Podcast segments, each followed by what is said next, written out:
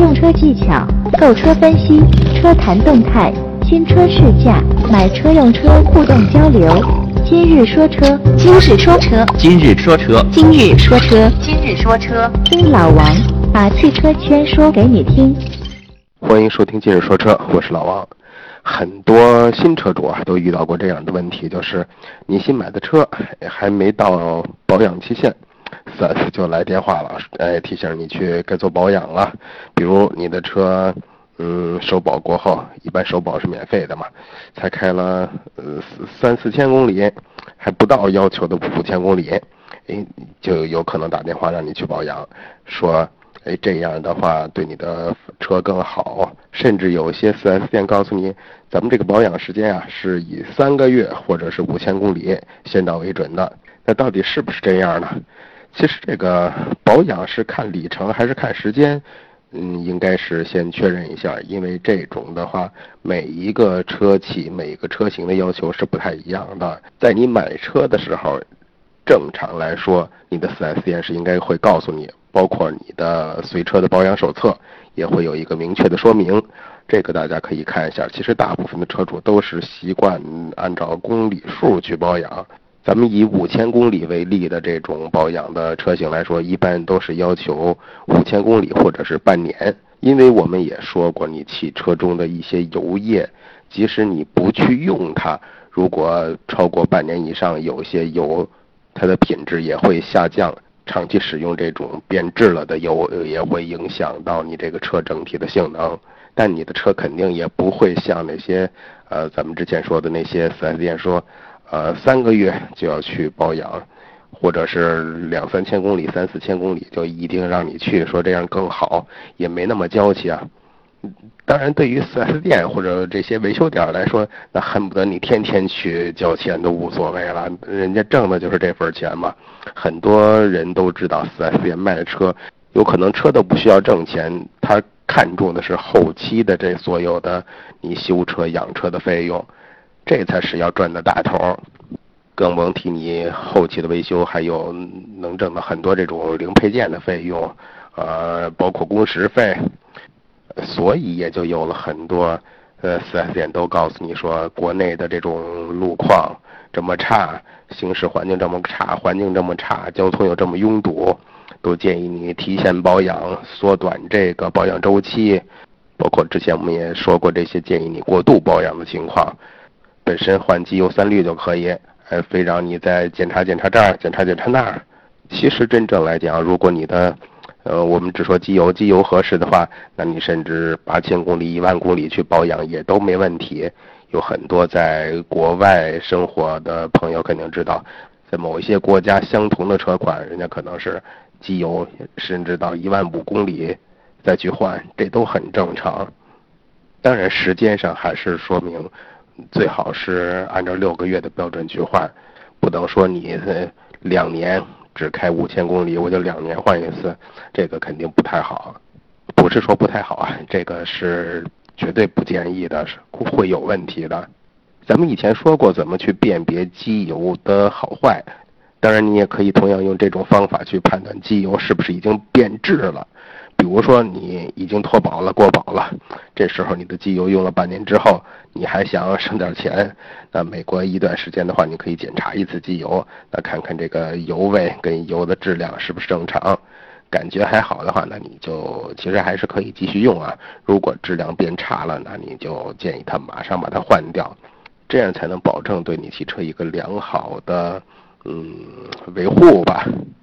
当然，鉴别机油的方法四种方法来鉴定你这个机油的品质是好是坏。这个翻之前的录音就可以了，闻闻气味有没有变化呀？用手搓搓有没有杂质或者这种发涩的感觉呀？粘性是不是变差了呀？或者在阳光下去，嗯，对着光线去看呀，或者用白绿试纸去看呀？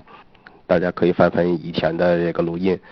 当然，你新买的车呀，如果还在保质期内，那保养就按照厂家说的来。毕竟咱们还是不要去脱保嘛。当然，有些车主说，我的新车呀，用了一段时间，会发现车身有一些小的抖动，哎，不知道是哪儿出了问题。其实车身抖动是一个信号，它是告诉你车主，哎，我这个车子可能出现了问题。车身抖动呀，看似是一个小事儿，但如果你不注意，平时也不去做一些检测，那可能就会引发比较大的问题了。那么咱们说车身抖动到底是什么问题引起的呢？又该怎么去判断跟解决呢？今天咱们简单说一下。首先一种啊，就是怠速的时候抖动。怠速的时候抖动，可能要考虑的第一个，比如说是不是有严重的积碳了？发动机的积碳啊。如果很严重，它会造成汽车抖动，这是很常见的一个问题了。原因就是节气门过脏，或者是这个喷油嘴的积碳过多。当你的发动机内部呀积碳过多的时候，冷启动时喷油头喷出的这个汽油，哎，那会被这个积碳大量的去吸收，导致这个冷启动时这个混合气体、油气混合物，它的这个含油量过低，就是比较稀释，这这样就很难启动，启动困难。所以这种情况下，只有等到这个积碳吸收的这个油脂，呃，饱和的状态，我不知道大家能不能理解啊？比如说，你看一块海绵，你去刚吸水的时候，它吸得很猛，哎，你等它都把水吸足了之后，它就不会再吸了。也就是等这个积碳把这个油气混合物的油脂，呃，油分吸满了，饱和了，哎，它才更容易着车。但是着车后吸附在这个积碳上的汽油啊，又会被发动机的这股真空吸力吸入到气缸内部，给它燃烧掉，这样又使这个混合气变浓了。发动机的可燃混合物一会儿浓一会儿稀，哎，就造成了这种冷启动后的怠速抖动。当你气温越低的时候，冷启动越需要更多的油量。所以积碳的这个存在也会影响到能启动的时候是不是顺利，所以也就应该及时的去清洗你的油路，检查怠速马达，然后检查是不是有积碳。第二个是电路的问题，电路系统啊也会影响到车的动力，那主要是导线跟火花塞，导线短路跟火花塞长时间没有更换啊，也就会增加积碳。所以你的车如果发现油耗，有大幅上涨的情况，然后动力也有这种滞后的情况，动力变弱的情况，那你最好的解决办法就是，哎，经常检查一下你的电路，行驶一段的里程之后，也去看看火花塞是不是该更换。我们之前也说过这个，哎，说过吗？好像应该也说过火花塞检查跟更换的周期这件事儿吧。第三个就是发动机脚垫老化，它也会造成抖动。这个发动机脚垫儿也也叫引擎脚啊，它其实是发动机的避震系统。引擎脚负责吸收发动机在运转的时候的这种细微抖动。如果引擎角出现问题，那这些抖动就会直接传递到车内，传递到你的方向盘上、驾驶室内，呃，甚至你的座椅上，这样就会造成怠速时的这这种抖动的发生。当你汽车发动机在这种怠速的状态下，如果给你开启了汽车里边这些电器啊，这时候最容易引起抖动，因为你这个开启电器之后，它是增加了发动机的负荷，造成了怠速的这种滑落，而为了弥补这种怠速滑落造成的抖动，那发动机又会自动把这个转速拉高一点。所以，当你这个打开汽车这个电气系统的时候，特别是夏天的时候，你启动空调的时候，大家可能能注意得到啊，发动机，你看它的转速升高了，然后同时也会出现一些抖动。当然，如果怠速状态下这个抖动不会因为车载空调这个运转而下降的时候，那这种抖动呢，很可能是因为这个引擎角老化造成的了。那需要你及时的去更换新的引擎角。第四个是进气系统的问题啊，进气系统中这个气门会对车的动力产生影响。那当你这个气门受到磨损的时候，你的动力就会变弱了。你的车在行驶的过程中，哎，还会有这种冒蓝烟的情况，呃，甚至是有一些烧焦的味道。这就是你这个气门磨损了，或者是进气系统有故障了。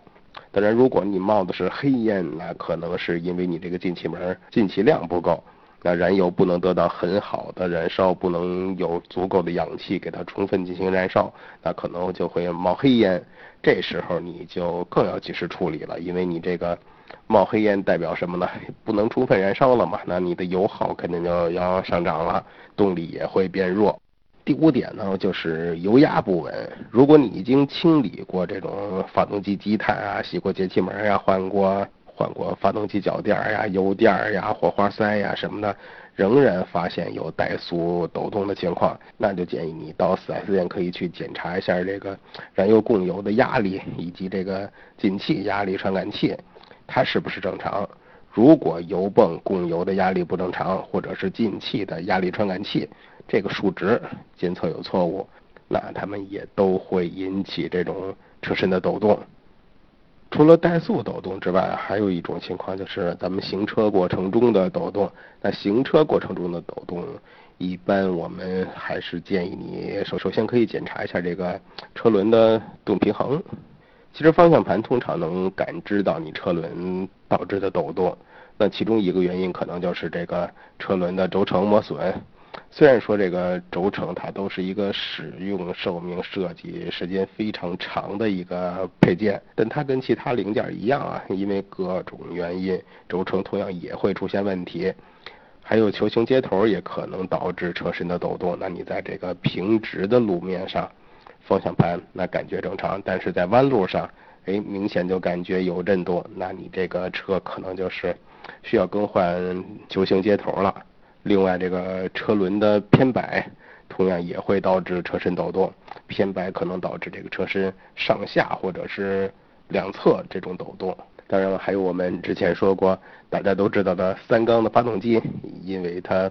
不平衡嘛，容易出现抖动。当然，现在像什么宝马叉一、新叉一的这种三缸的发动机，为了减小它的抖动，设计了很多了很多跟减震、防止抖动相关的设计。如果时间久了之后，这些相关的减震缓冲部件受到影响的时候，我相信这个抖动其实也会变大。另外，如果你这个车机油有缺少，或者是机油供给有问题的时候，呃，包括机油的油质变差的时候，也都容易导致发动机的这种运转吃力，这时候也会出现车辆抖动的情况。所以，我们说嘛，保养你平时肯定要及时的去关注你的机油的呃